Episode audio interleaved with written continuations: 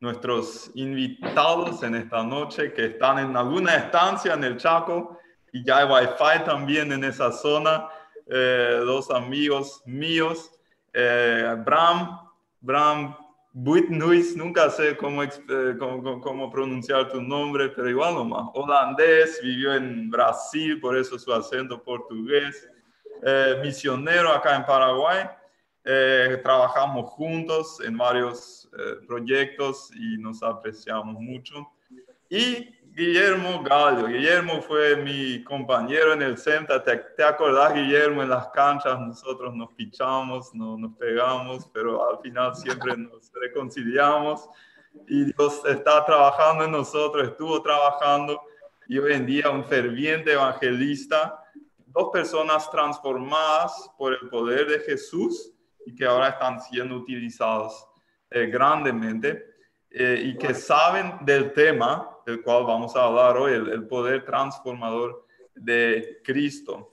Eh, yo les invito a participar en el chat de, de YouTube, a meter preguntas, comentarios. No puedo prometerle todo porque a veces es demasiado mucho, pero súper bien. Cuanto más interacción, mejor. Pero voy a elegir algunas preguntas, algunos comentarios para que ustedes de esa manera puedan estar participando y nuestros invitados están muy dispuestos a responder también a, sus preguntas espontáneas. Eh, el poder transformador de Cristo. Ustedes, Bram y, Gallo, eh, siempre digo Gallo, eh, Guillermo, ustedes han experimentado mucho de eso en sus vidas. ¿Quieren, ¿Pueden contarnos algo de eso? Tal vez primero Bram y después según Gallo. Tranquilo. Buenas noches, bueno estar con ustedes. Galio y yo quería ser culturalmente relevante, entonces, especialmente para ustedes, viajamos hasta el Tiaco para ustedes y sentir en casa en cuanto hablamos. Sí, tenemos pescada y casada acá, más nada, nada ilegal, creo yo. Importante. Es ¿eh? todo, todo. Es eh, invitada por Lawrence Bartel. So, si es algo mal, es todo el cupo de Lawrence. sí. Más, uh, sí, yo, yo experimenté el, el poder transformador uh, porque yo no inició mi vida tan bueno. Sí, siempre pasó bien. Yo no puedo decir que algo mal pasó conmigo. Yo no tiene disculpa ni una para hacer el mal que yo hice. Sí, a veces gente dice, ah, mas este muchacho usó droga porque su familia y su no tenía plato, viene de un, trasfondo pobre o malo o abuso. Yo no tenía nada de esto, todo el culpa es mío, ¿sí? Yo era muy curioso y con 12 y 13 años to, inició tomar alcohol, 13 años inició las drogas y con 21 años yo ya estaba viciada hasta 7 años pesada día y noche usando las drogas y alcohol. Y ahí la gente, ¿qué pasó conmigo? Sí, muchos ya conocen mi historia. Inició con mi vecina que tenía una palabra de Dios por. Dice, tú vas a ser un evangelista que va a viajar el mundo todo predicando el evangelio.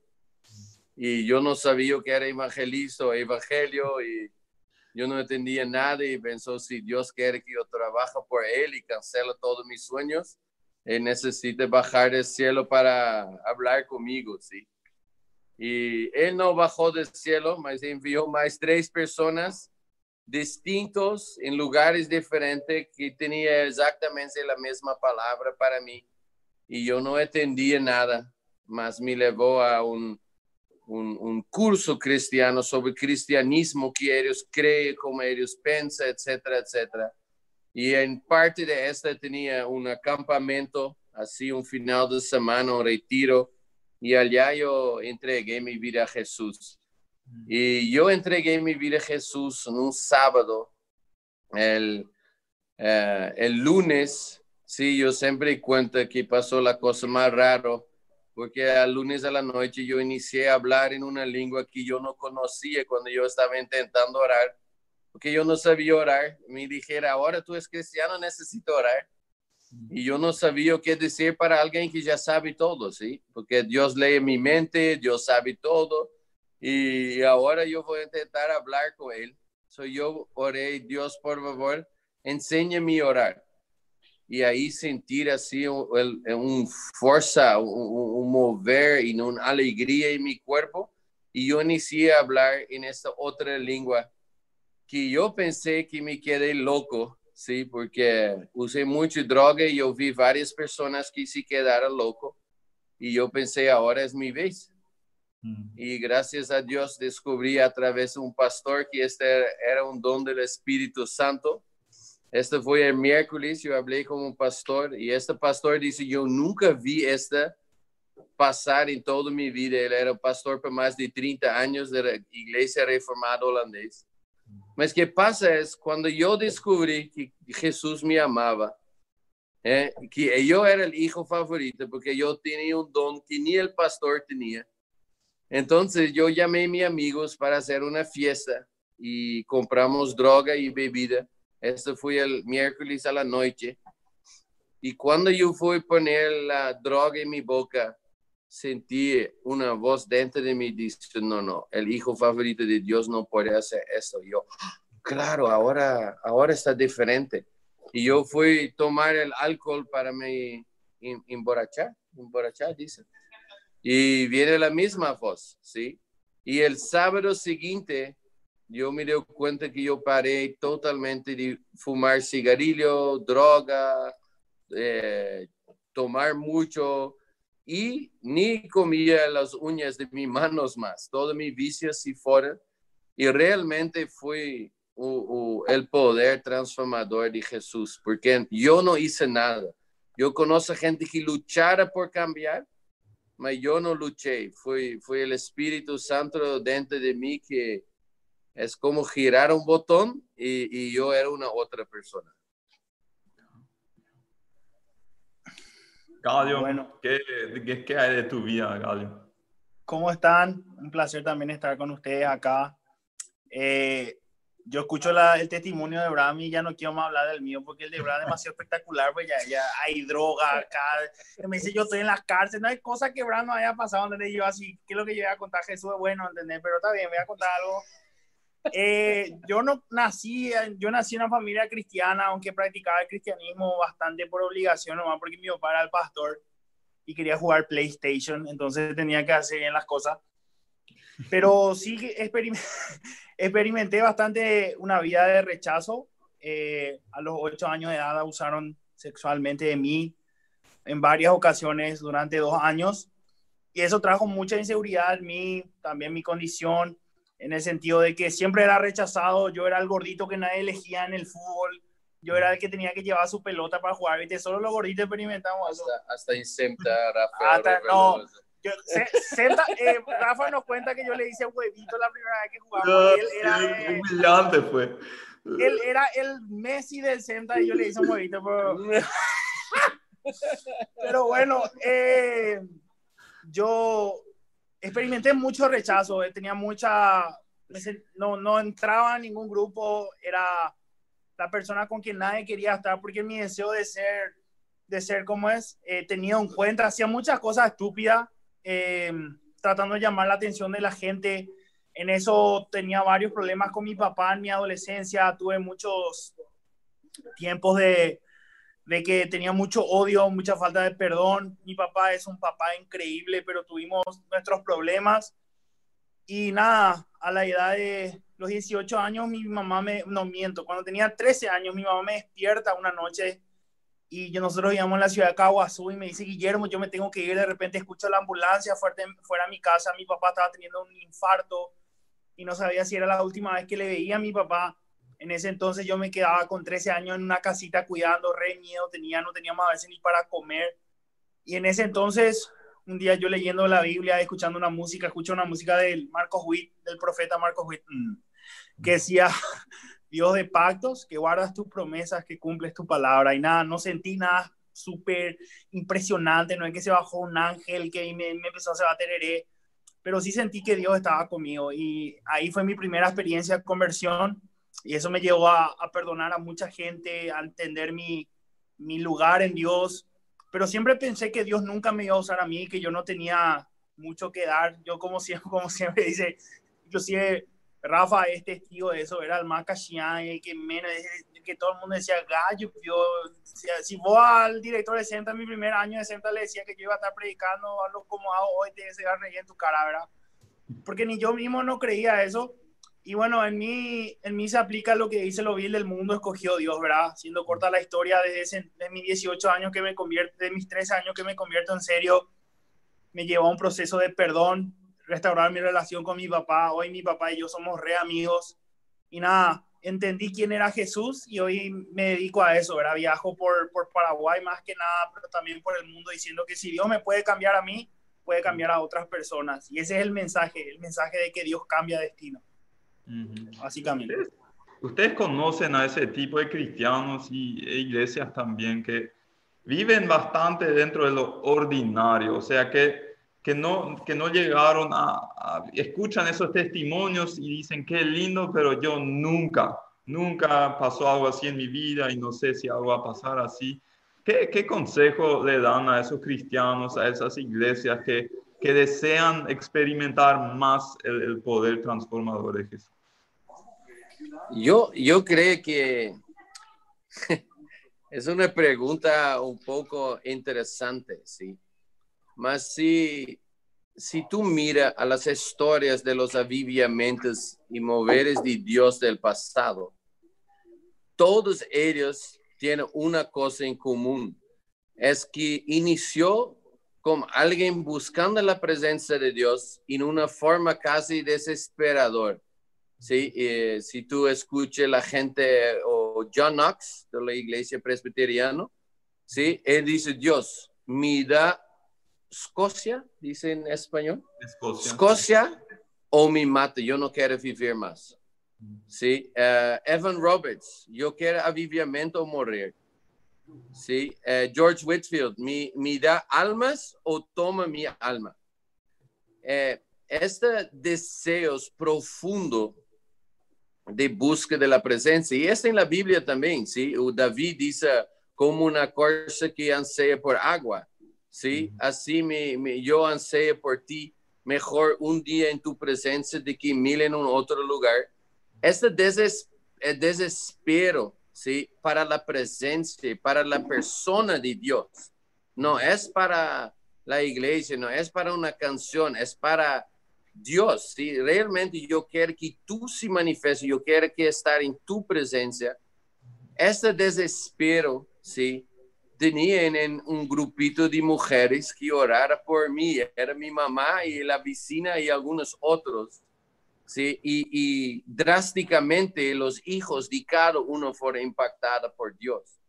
Si no era que yo hice algo, mas tenía un grupo de mujeres rodilladas orando y buscando la presencia de Dios juntos, ¿sí? Y en mi vida, ¿sí? Como, como Gallo explicó uh, un poco de su historia cuando, cuando él pasó los deseos de jugar su PlayStation, sería un buen cristiano para la papá dejarlo jugar. Sí, esta, esta forma de cristianismo no toca el corazón de Dios, ¿sí? Mas cuando él se desesperó y dice, Dios, yo te necesita, ahí Dios, Dios entra, ¿sí? Y a veces yo creo que somos tan buenos cristianos, sabemos hacer tan bueno nuestro culto y ya vivimos tan bueno nuestra vida, vida cristiano que, que no hay ese desespero, ¿sí? Y cuando tú miras en Apocalipsis, dice a una iglesia, Jesús dice, yo no tengo nada en contra de ti, tú haces todo perfecto, solo tú perdió su primer amor.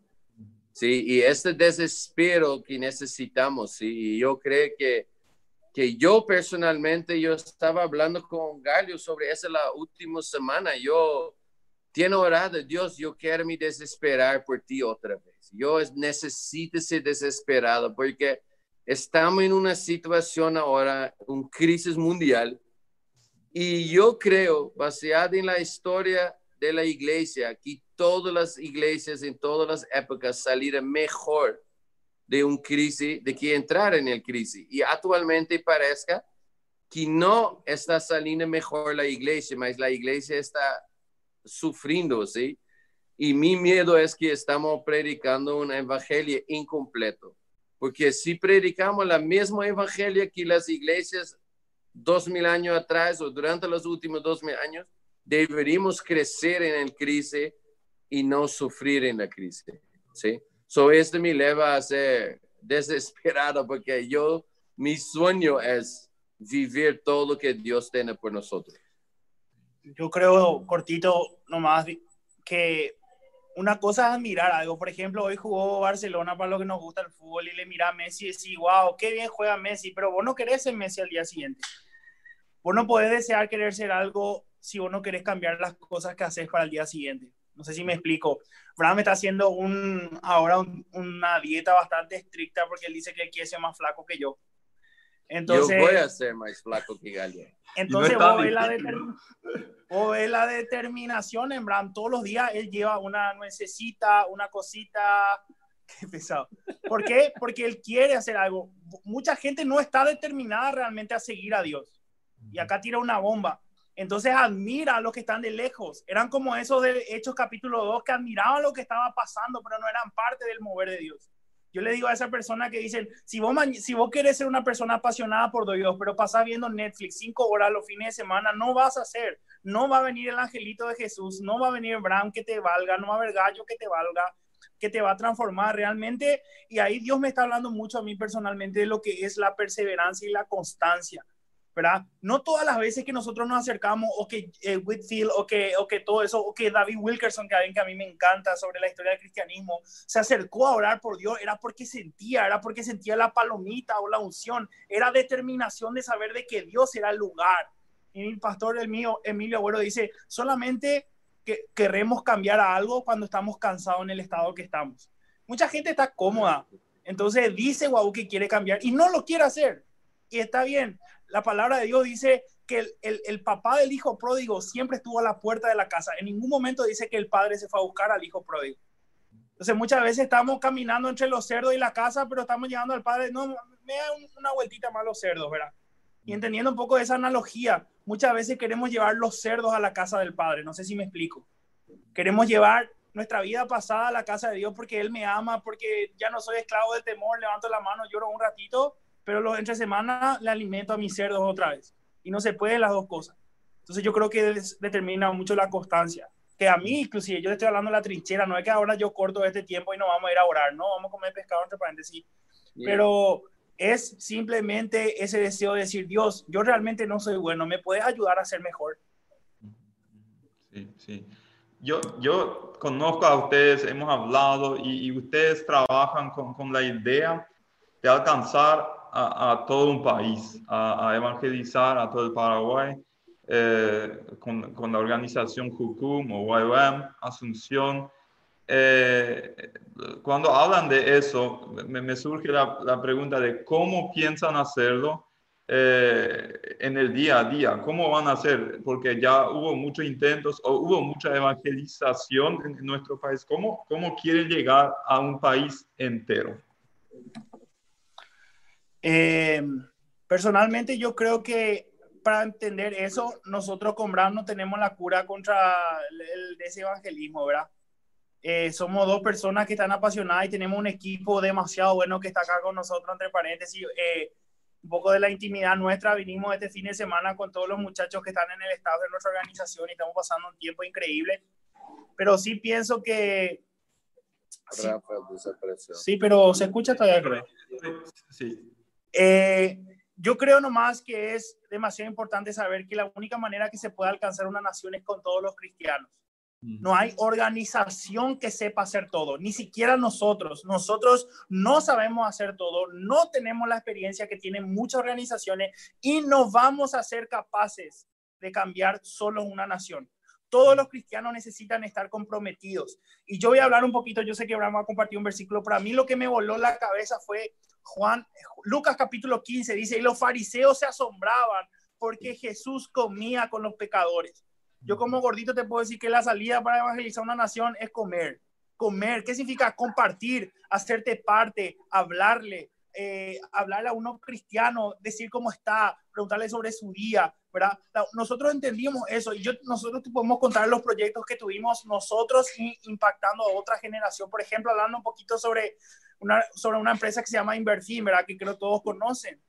El capellán, que es Néstor, que es un hombre de Dios, se fue tocado en casa, volvió y ¿qué hizo? Empezó a formar cada grupo de, de, donde, de, de trabajo de su, de su empresa en una iglesia entonces rápidamente tenían 522 personas congregándose en las casas escuchando la Biblia. ¿Sabes por qué? Porque había cristianos comprometidos a predicar la palabra, a compartir con el necesitado, a abrazar al que no tiene, al que necesita, ¿verdad? Entonces yo creo que esa es la salida personalmente, compartir todo ser parte, porque la misión no es de la organización, la misión no es de Jucum, no es de Concordia, no es de, la misión es de Cristo y todos somos llamados a ella. No importa que vos seas un dentista que saca a los 10, vos sos llamado a predicar la palabra de Dios donde quiera que te encuentres y usar tu profesión para traer ese cambio. Yo creo que cuando nosotros todos los cristianos entendamos ese chip, vamos a ser capaces de cambiar una nación. Así es. Yo, la Biblia, yo creo, es muy claro sobre esta y y esta, yo estaba en Brasil la primera vez que tenía una Copa Mundial de Fútbol.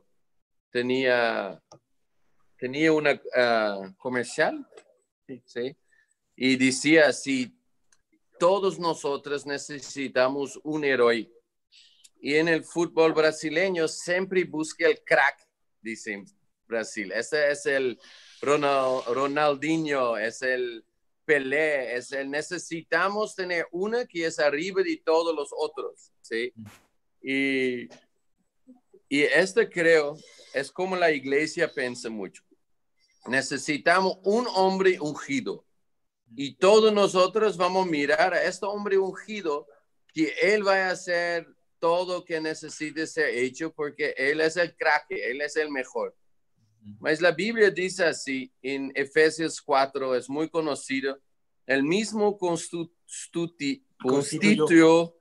a unos apóstoles, a otros profetas, a otros evangelistas y a otros pastores y maestros, a fin de capacitar el pueblo de Dios para la obra de servicio, para edificar el cuerpo de Cristo. De este modo, todos llegaremos a la unidad de la fe y del conocimiento del Hijo de Dios, a una humanidad perfecta que se conforma a la plena estatura de Cristo.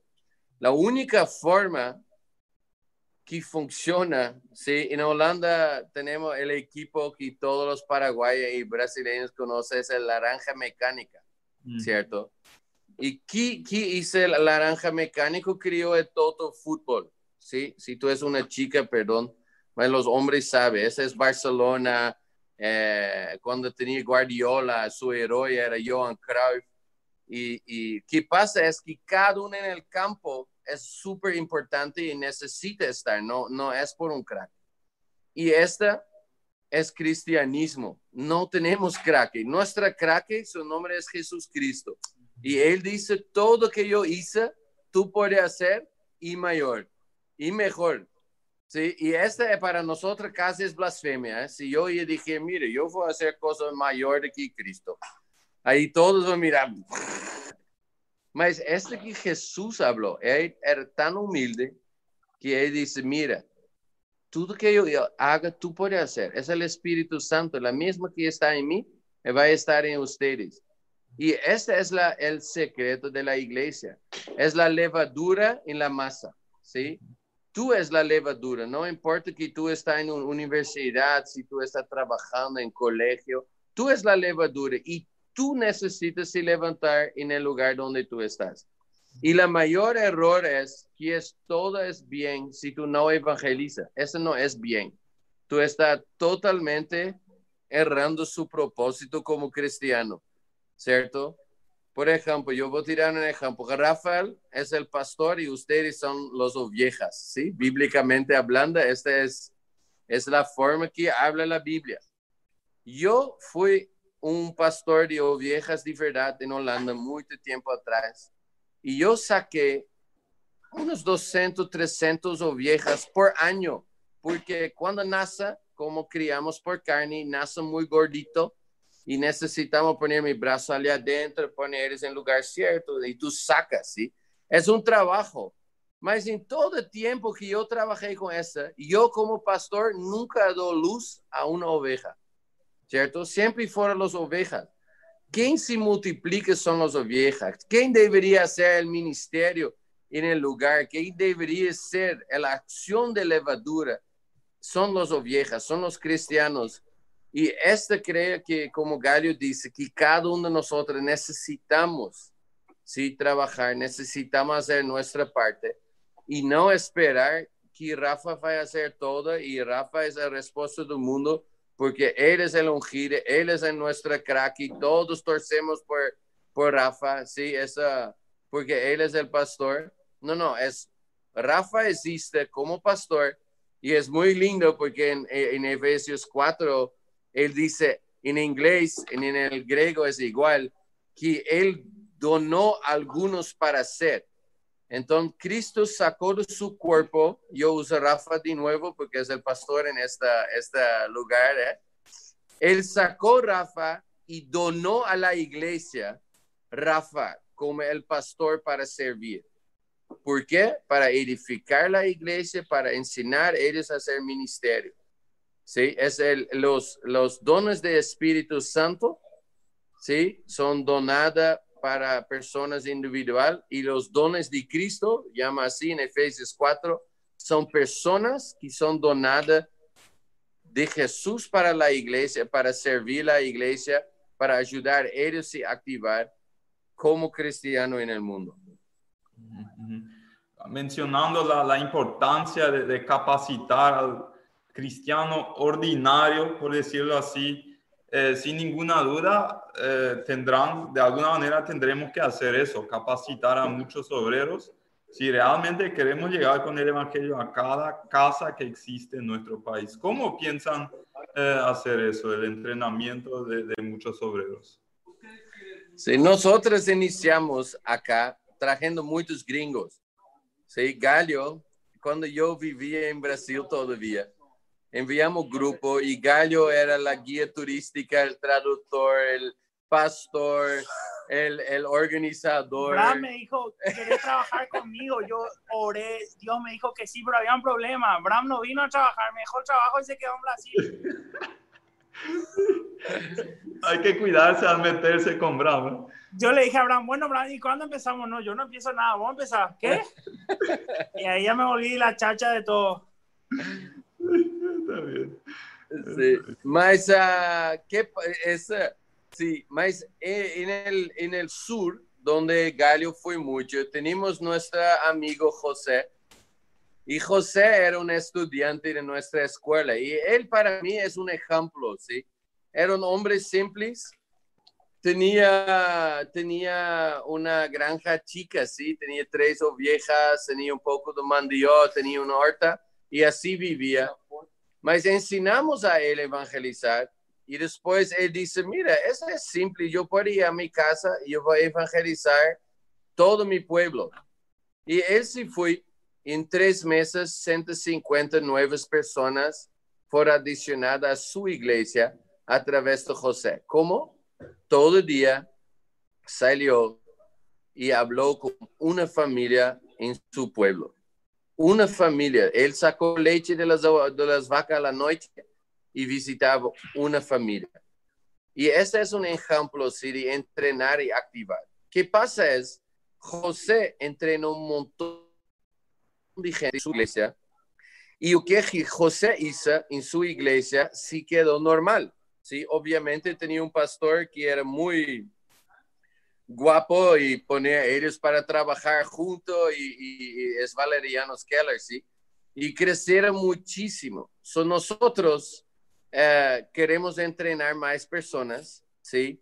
Y mi sueño es entrenar personas en todas las iglesias de Paraguay, porque así ellos pueden enseñar a los otros en su iglesia, como José hizo, ¿sí? José entrenamos uno y José entrenó unos 20 y 30 en su iglesia. Entonces, yo creo y nos creemos que esta es la forma, ¿sí? Cuando él dice, no vamos a hacer, nosotros no vamos a alcanzar todo Paraguay. Nosotros queremos ayudar e incentivar a la iglesia local a hacer esto, porque la iglesia local es la clave en la mano de Dios para alcanzar cada país. Solo acá tenemos una iglesia local muy chico. So traímos gringos para ayudar los lugares que, que, que quieren trabajar y tienen pocos trabajadores y crece, sí. Pero si cada uno y decidir, mira, yo, yo voy a aprender cómo hacer evangelismo, yo quiero aprender esas cosas, sea entrenada, puede ser en nuestra escuela o en otro lugar, no somos el único también que puede enseñar eso, y vuelva a su iglesia y va juntando gente, enseñando a ellos a hacer lo mismo, evangelizando, alcanzando, discipulando, ¿sí?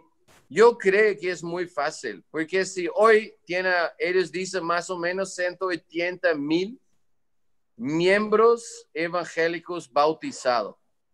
Eso quiere decir que todos, si todos los cristianos salen esta semana y dicen, miren, es el próximo siete días, yo voy a evangelizar uno. Quiere decir que la próxima semana ya tenemos 360 mil cristianos en Paraguay. ¿sí? Porque evangelizar una persona por semana, todos nosotros podemos hacer. Tal vez tú necesites intentar 50 personas, pero una va a entregar su vida a Jesús, ¿sí?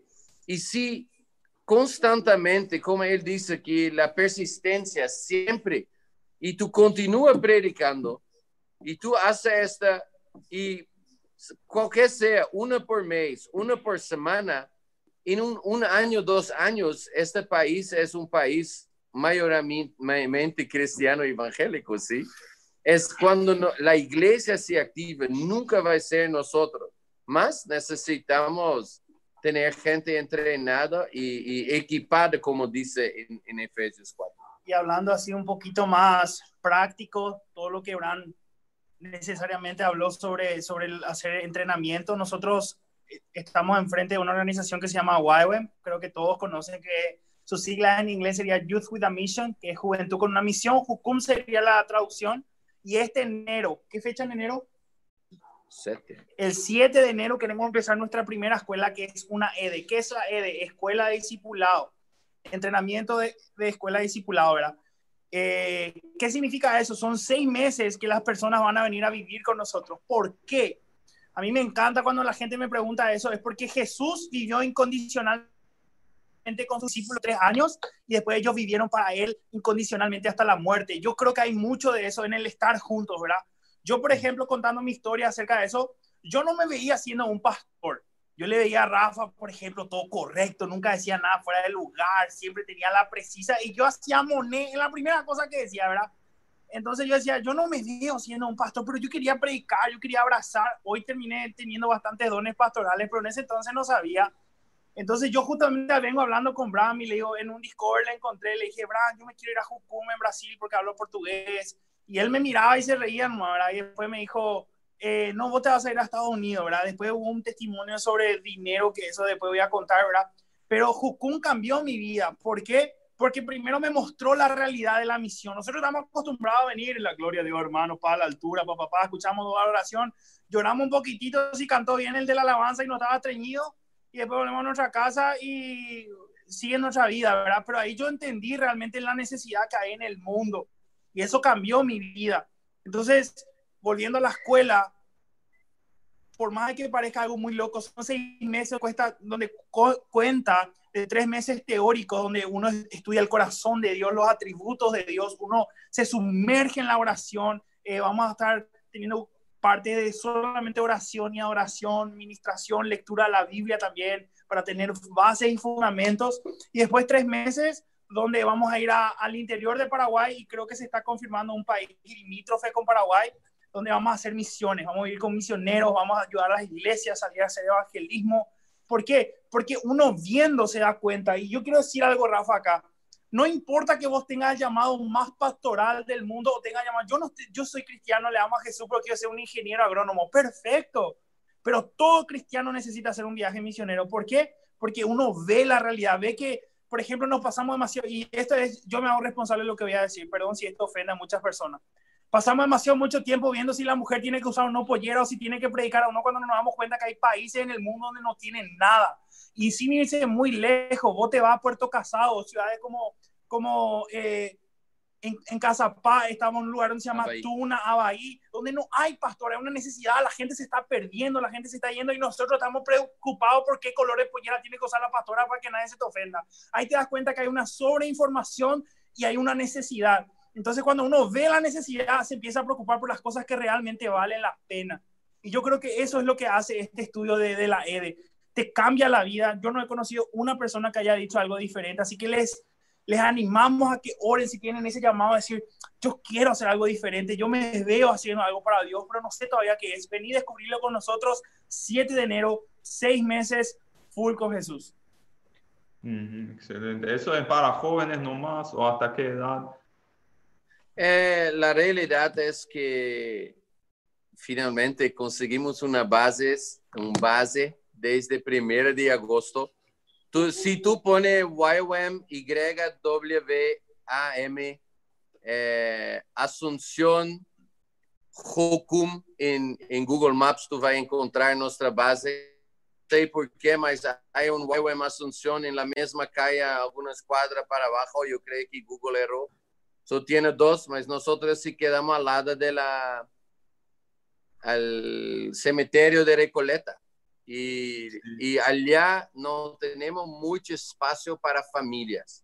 Esta no, no tiene a ver con mi edad, mas eh, nuestro grupo objetivo principal son jóvenes, porque si tú hiciste tu facultad ya o tú quieras trancar tu facultad por un año o tú quieres hacer algo antes de ir a su facultad, una R es, es tremendo. ¿Por qué? Porque te prepara para hablar y tener más confianza en tu fe, ¿sí? Conocer a Dios más y hacerlo conocido, ese es nuestro objetivo.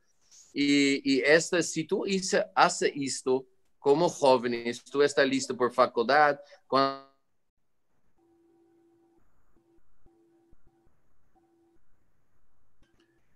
Sí, acá parece que se nos cortó la... yo... Ahí está. yo puedo te ver, y tú estaba un poco trabada. Mas si tú eres un poco más viejo y quieres venir, también es bienvenido. Sí, solo en el espacio no tenemos mucho espacio para familia. Mas si, si esta funciona bien y crecemos, vamos, vamos a necesitar criar esta oportunidad también. Mas sí, actualmente la objetiva primaria es el, el joven. Sí. Y yo, yo quería hacer una invitación a, personal a Rafael para ir conmigo para India por un viaje misionero también, porque yo sé que es difícil para tú hacer una EDE, mas tú deberías me acompañar una vez para India. Sería muy lindo, Rafa.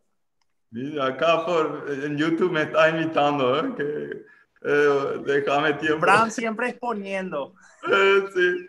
Después lo que dijo Gallo, tengo miedo de meterme con Bram en un viaje. Capaz te ponen el avión y te dicen nos vemos en dos meses. Sí, algo así. algo así. Volviendo a, la idea de, de, alcanzar a todo un país que parece hasta cierto grado un poco idealista, les quisiera preguntar si hay evidencia en el mundo de que países enteros fueron transformados por el poder de Jesús. Sí, uh, sí, hay, hay ejemplos de la pasada, ¿sí? Uh, y tenemos libros o en la el, el pre, pre reunión eh, o, o, Rafa escribió como este libro que yo sé que acá en Paraguay varias personas tienen leído sobre de Lauren Cunningham, ¿sí? Como la palabra de Dios cambió naciones. libro que transformó naciones. Sí, este es un libro demasiado lindo para leer y para tener fe, ¿sí? Mas realmente en el pasado tiene algunas personas que impactaron naciones, ¿sí? John Wesley y su hermano Charles Wesley, George Whitfield, eh, eh, William Booth, Ejército de Salvación, que al final derrobaron la esclavitud en en Inglaterra, tenía un, tipo en, Noruega que solo andando de esquí, si fue a, Sirat a Sirat, obviamente era Sirat chico en esta época, haciendo estudios bíblicos casa a casa, y cambió Noruega. Y así hay un montón de ejemplos, ¿sí? Nosotros seguimos los cinco líneas final de Gran Comisión como objetivo. Sí, esas líneas final son los cinco derechos básicos de Magna Carta Cristiano, que es todos tienen un derecho de tener una Biblia. Entonces, queremos distribuir la Biblia a todas las casas de Paraguay en la, en la lengua que ellos entienden y en una forma que ellos podrían entender. Como por ejemplo, si tú no sabes leer, puedes tener una Biblia audio, ¿sí? Eh, entonces, los cinco son la Biblia a todas las personas, el Evangelio a todas las personas, todos los, ah, grupos de gente, eh, grupos indígenas, eh, grupos étnicas alcanzadas. Entonces, por ejemplo, en, Paraguay tenemos 19 grupos étnicas indígenas, ¿sí? Entonces, todos ellos deberían ser alcanzados, todos ellos deberían tener un representante del Evangelio predicando y ministrando a full en su lengua. Y debería tener una Biblia que todavía falta también. Eh, ahí es el, una iglesia en todos los barrios, ¿sí? Obviamente en el interior, la gente no va a entrar en el auto acá. Nos estamos en, ¿cómo llama ese lugar acá? Ah, ¿Hay un nombre? Sí, esta... Es, uh, región Puente Quemado. Estamos en Puente Quemado y es muy difícil. Mucha seguridad el nombre, ¿eh? Sí. Pues el, pasamos por el puente y funcionó. Mas es muy difícil que una persona de acá tome su moto y se vaya a Loma Plata para ir a la iglesia.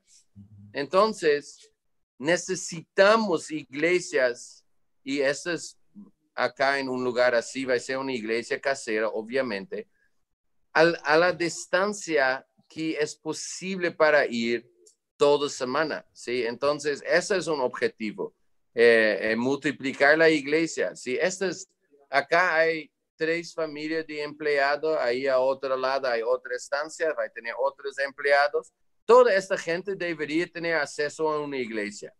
¿sí? Estamos en un lugar muy extremo acá, mas uno de nuestros objetivos es crear esos lugares o enseñar gente cómo hacer iglesia en su casa. si uno se convierta, eh, eh, empoderar y enseñar a ellos cómo hacer esto en su casa, que él puede atraer a la gente que vive acá cerca para hacer iglesia en su casa. Entonces, es la Biblia en todo caso, todo pueblo alcanzado, todo Paraguay evangelizado, todo, todo barrio una iglesia. Justice and compassion. Y justicia en compasión.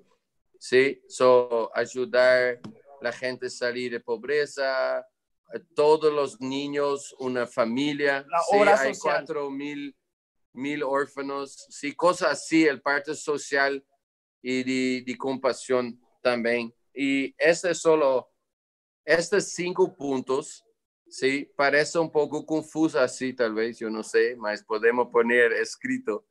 Mas si uno por una nos ah, intentamos cubrir, entrenamos personas para hacer y registramos y mapeamos, ahí podemos realmente hacer esa especial en un lugar con 7 millones de personas como Paraguay.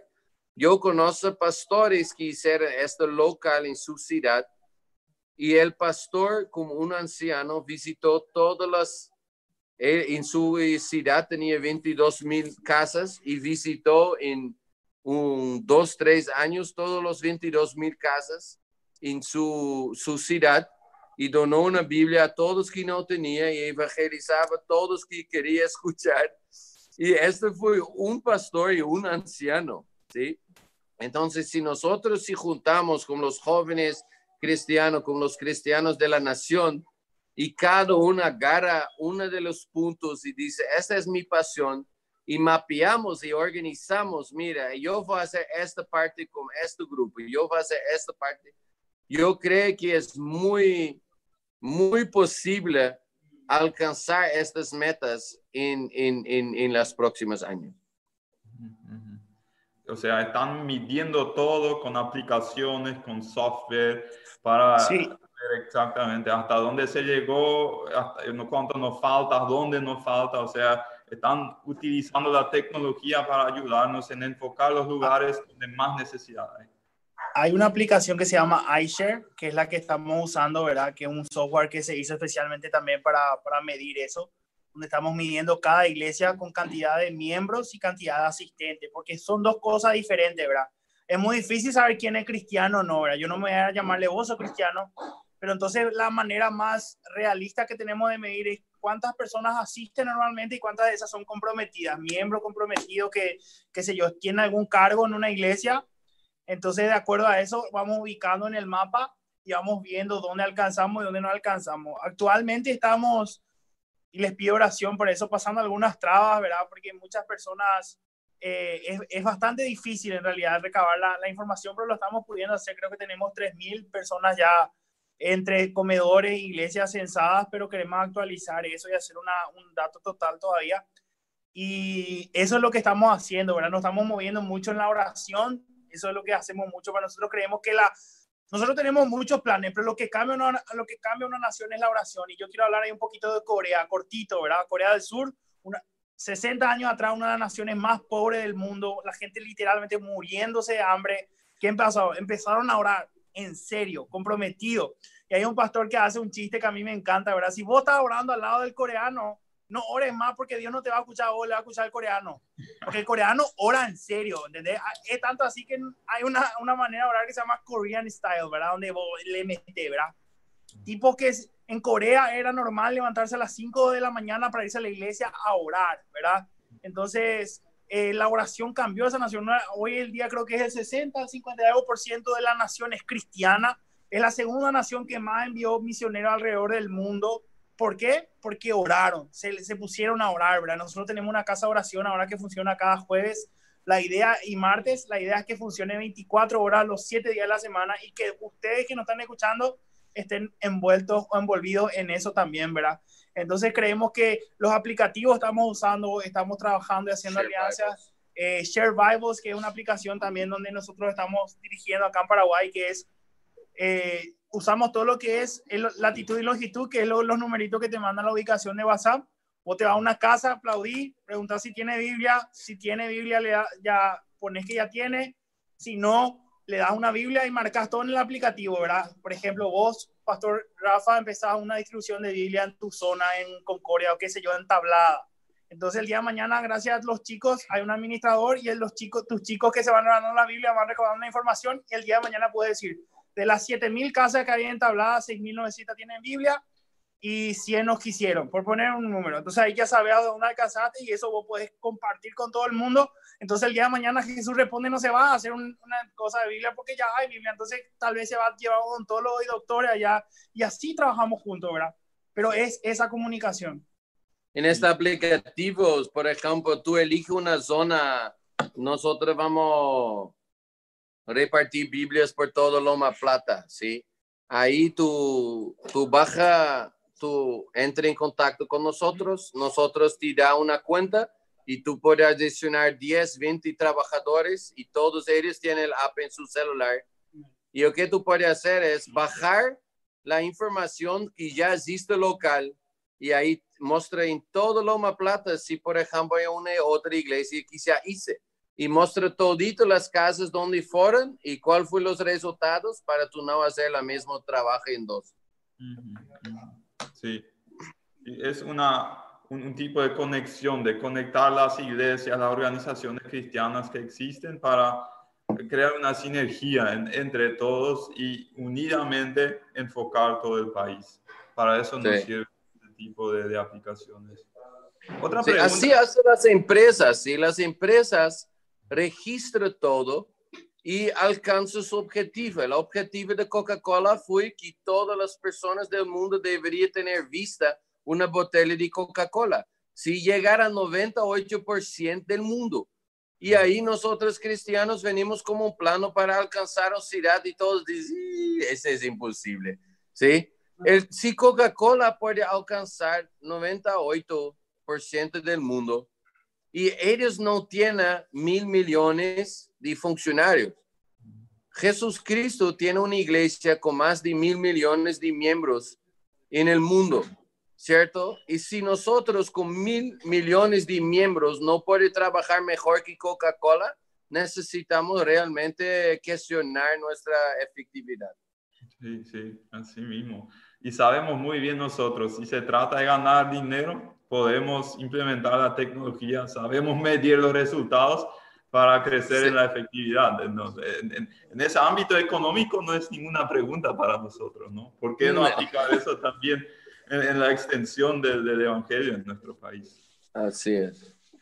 La, pregunta que, que, me está quemando en el corazón y, y es, acá en Paraguay hay muchas organizaciones muy buenas que han hecho mucho evangelismo. ¿sí? Me quito el sombrero eh, cuando veo lo que está haciendo Jesús Responde, eh, el Hospital Kilómetro 81, el Cervome, hay muchos más, Discover. Pero la pregunta es, o sea, los datos que tenemos que en, Paraguay hay entre 2,7 y 5% de cristianos comprometidos con el Señor. ¿Por qué el porcentaje es tan bajo si tanto evangelismo ya se ha hecho en este país? Yo, y eso es lo que estábamos compartiendo con, con y me, me encantaría empezar respondiendo esto, es, yo creo que nosotros bajamos, globalizamos como el evangelismo como, como el sumum de todo lo que es convertir a un nuevo cristiano, ¿verdad? Y muchas veces el evangelismo es eh, el principio, ¿verdad? Nosotros dividimos muchas veces que es evangelismo, consolidación, discipulado, ¿verdad? Y después liderazgo. Una, hay distintas maneras de, de, ver a un cristiano, pero vos te convertí, hacer la oración, ¿verdad? Y podemos discutir todo el tiempo si esa oración es real o no. Después empezás a asistir a un grupo donde vos creces y ahí recién voy a poder liderar, ¿verdad? Y, y es como un proceso, ¿verdad? No sé, eh, pero yo creo que nosotros estamos fallando en la consolidación, porque y eso vuelve al principio, porque no todos estamos comprometidos con el Evangelio, ¿verdad? Eh, no todos estamos comprometidos con alcanzar a alguien, ¿verdad? Yo he hablado de una iglesia que, que admiro mucho, mucha gente puede estar eh, a favor o no en alguno de sus métodos, pero yo me quito el sombrero de CFA, ¿verdad? Una iglesia que, que vos te convertiste, va ahí, ya te meten en una célula, ya te, ya te invitan a un lugar, ya empezás a tener un discipulado. ¿Por qué? Porque son buenos con la consolidación, porque todos son parte. Desde el que hay gente que no está tocando la guitarra, no está predicando cada domingo, pero son líderes de células, son líderes personas que vos lo veis y parecen gente normal, vos les digo que trabajar, yo soy arquitecto, yo soy doctor, yo soy eh, limpiador en la calle, son gente normal. ¿Por qué? Porque hay una consolidación, hay una manera de hacer un seguimiento. Hoy en día pensamos que repetir una oración, y yo creo en ese método, lo, lo, lo aplicamos nosotros como mamá, como Jucum, de, de, la decisión de la oración, pero lleva un trabajo más a fondo, lleva un trabajo de decir, bueno, ¿y qué tal estás? Y muchas veces otra cosa que a mí me duele mucho como paraguayo que soy, es que vemos a las personas como números no la vemos como alma. Entonces llegamos, repetiste la oración, le da dos palmadas y te fuiste. La persona está luchando contra el cáncer, no tiene plata, eh, le están por echar de su casa. No somos partícipes del problema. Y una de las cosas que, que en este día de la amistad Dios me viene hablando mucho es la incondicionalidad del amor de Jesús, ¿verdad? El amor de Jesús fue incondicional, pero en serio. Jesús eligió 12 personas con quien él vivió por un periodo de tres años y fue incondicional con ellos. Les amó hasta el fin, dice Juan capítulo 13. Entonces, la incondicionalidad de ese amor fue lo que les cambió a ellos, que inclusive ellos después vivieron mucho más hasta su propia muerte siguiendo esa ideología, siguiendo a ese Jesús. Y me asombra Pedro, que es con quien yo más me identifico, que le iban a crucificar y Pedro que dice, yo no merezco morir como mi creador, póngame boca abajo. ¿Sabes por qué? Porque el amor incondicional transforma. Jesús, más que querer enseñarnos doctrinas nuevas, nos quiso enseñar que el amor es el que cambia el estar con la gente, el consolidarle, el sentarte, tomar un tereré y hablar. Entonces, no se tratan de meros eventos y con esto quiero terminar mi idea. Muchas veces pensamos que los eventos son los centrales, ¿verdad? Hacemos un torneo de fútbol cristiano donde si vos decís grosería, tarjeta amarilla, y todos se van a convertirse acá al pueblo. Y está todo bien, ¿verdad? Después hacer, qué sé yo, el concierto de rock cristiano que en vez de decir Satanás, decir Jesús y hacer el cuerno así, hace así, sentamos todo en, en eventos y pensamos que los eventos, pero los eventos son las chispas que enciende el carbón. Lo que determina cuán poderoso va a ser tu fuego no es cuántos fósforos usas, sino cuán bueno es tu carbón para mantener ese fuego. Y hoy en día necesitamos ser más hábiles en eso, ser más hábiles. Y el carbón es mantenido por carácter. Un hombre de carácter es un hombre que lucha consigo mismo todo el tiempo. Una vez aprendí de Bran que Bran no siempre siente evangelizar, no siempre tiene la, la, la manito temblando para decir Jesús te ama, pero él es llamado a hacerlo, él quiera o no.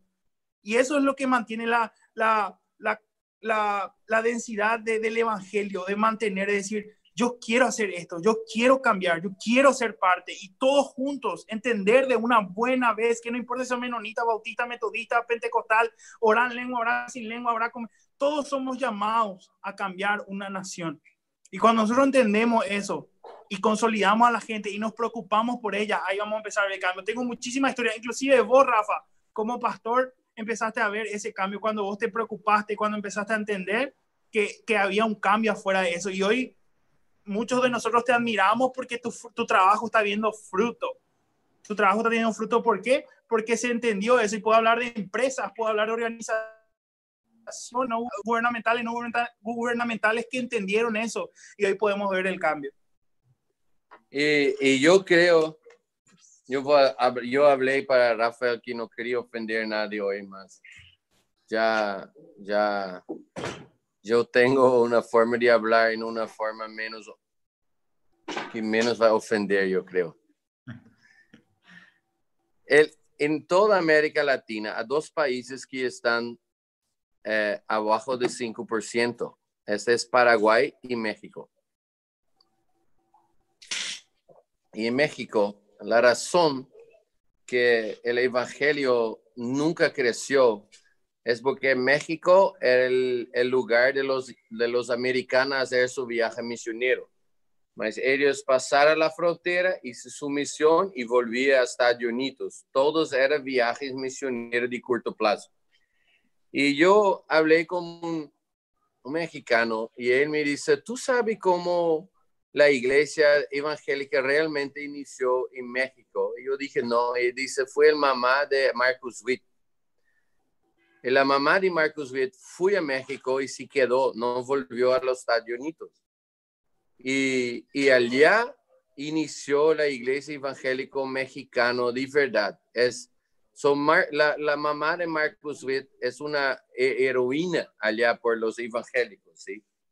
Y, y cuando tú miras a Paraguay, en Paraguay el, el mayor trabajo así que fue hecho por las organizaciones que tú mencionó era de la gente que vivía separada en su colonia alemán, ¿sí? En su colonia menor que hablaba alemán. ¿Y qué pasa? Es, ellos salieron hablaron con los indígenas, hablaron con los latinos, evangelizaron y volvieron a su colonia, porque no quería, no, no es si quería, no si mezclaba, ¿sí? Y qué pasa es, si, si Rafa viene a mi casa y me habla de Jesús, y, y yo pienso, wow, yo quiero ser como él, mira, él y su esposa son, son felices, ellos tienen sus hijos felices, él es fiel a ella, ella es fiel a él. Sí, esta es toda mi, mi impresión. Yo quiero ser como ellos. Y ahí él me dice, entonces, uh, tú puedes entregar tu vida a Jesús también y a la iglesia de Gallo. Y yo, no, yo quería tu iglesia. No, no, no, nosotros tenemos iglesia en Alemania y, y no, no va a ayudar mucho. Aí eu não quero a igreja de Galho.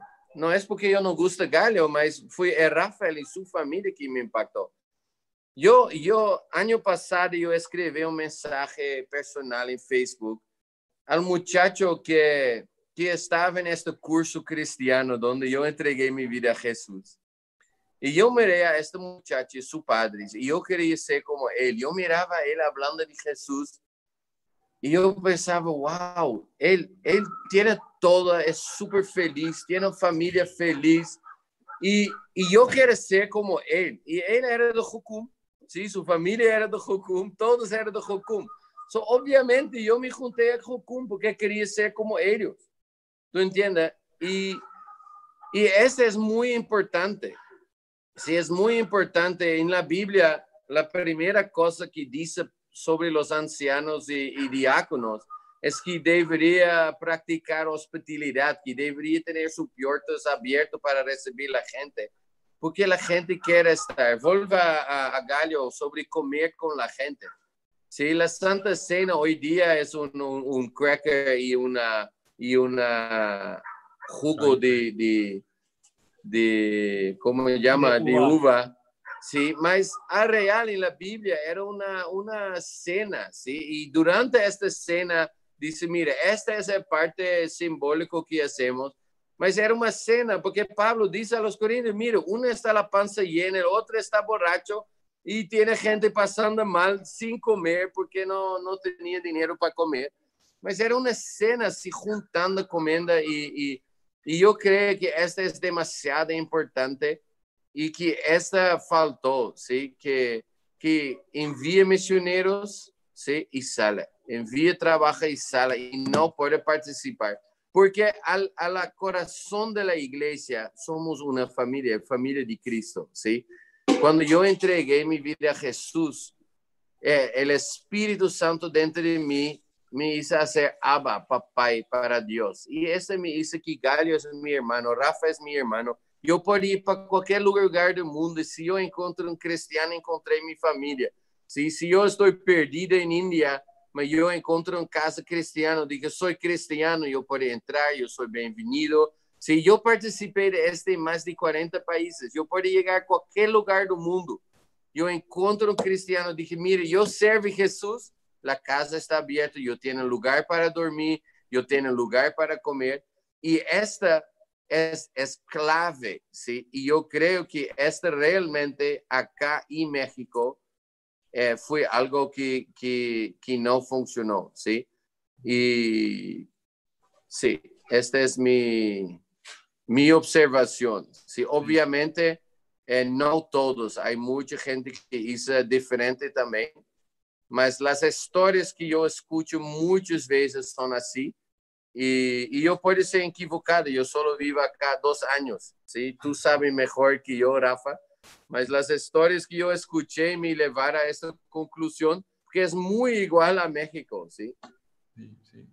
No, observaciones muy, muy útiles. Muchas gracias. Se nos acabó el tiempo. Creo que, y esa es mi oración, mi deseo, que esa pasión y ese amor por nuestra, nuestro país que ustedes expresan eh, contagie a muchos de, de, nosotros y queremos ser parte de un gran mover de Dios en, en, en Paraguay en, en, los próximos años. Eh, y eh, eso nos está uniendo. Gracias a todos los que nos siguieron acá. En dos semanas viene el próximo foro. El plan es con Jaino y Tine Reimer hablar acerca de pureza sexual. Todos necesitamos de ese tema, así que están todos invitados. Y sí, disfruten el fin de semana. Que Dios les bendiga. Hasta luego.